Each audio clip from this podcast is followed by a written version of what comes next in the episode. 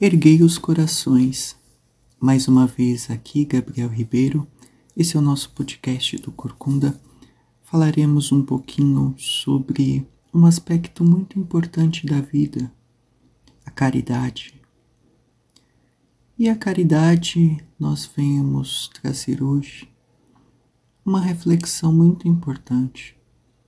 Quem quer que ataque a caridade ataca a dignidade da pessoa humana.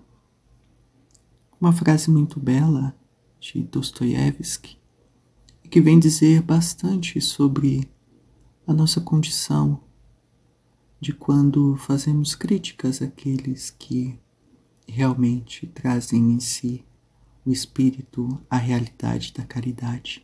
Quem ataca a caridade ataca também o amor, ataca o próprio divino por isso, a nossa capacidade de nos entregarmos deve ser cada dia mais exponenciada, não só com uma perspectiva de ajudar o próximo por simplesmente ajudar ou porque ele realmente precise de ajuda.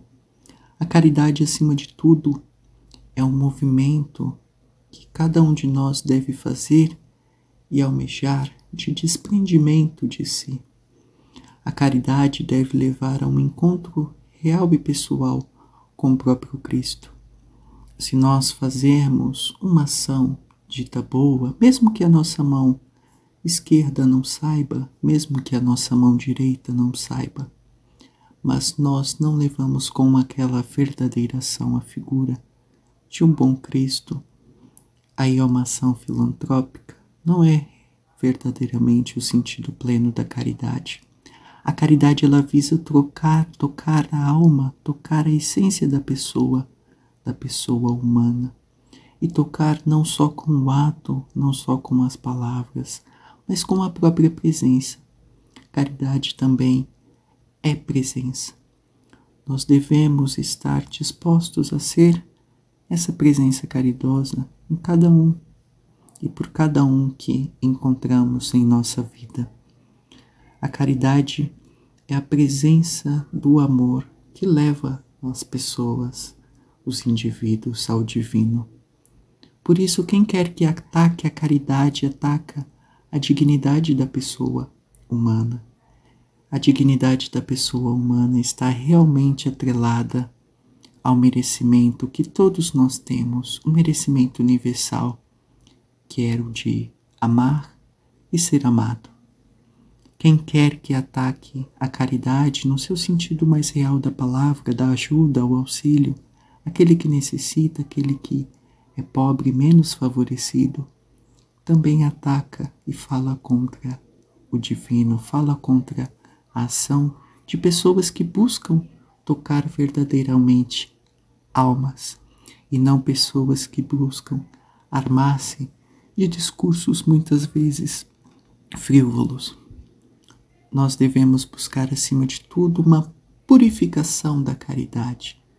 Não podemos deixar também que ela seja manipulada por artifícios ideológicos, porque o amor não é ideológico. O amor não busca um fim em si, não, não busca um fim no outro, perdão, busca um fim em si mesmo. Amor por amar. Essa é a lógica. Amo porque amo e amo porque vivo para amar. E se não viver para amar, não presto, não sirvo, porque essa é a minha única condição, a minha dignidade verdadeiramente como pessoa. Então não cabe nenhum tipo de ideologia, nenhum tipo de discurso, seja ele socialista, seja ele de cunho liberal, seja ele de cunho ultracapitalista. Nós não devemos deixar de ser caridosos ou sermos caridosos com um objetivo final, porque aí também já não é caridade, é um objetivo político, é um objetivo pessoal. Amar por amar e fazer com que esse encontro de amor leve o divino e a essência do Deus vivo a cada um que possamos encontrar em meio à vida. Quem quer que fale contra a caridade, fala contra o amor fala contra o divino.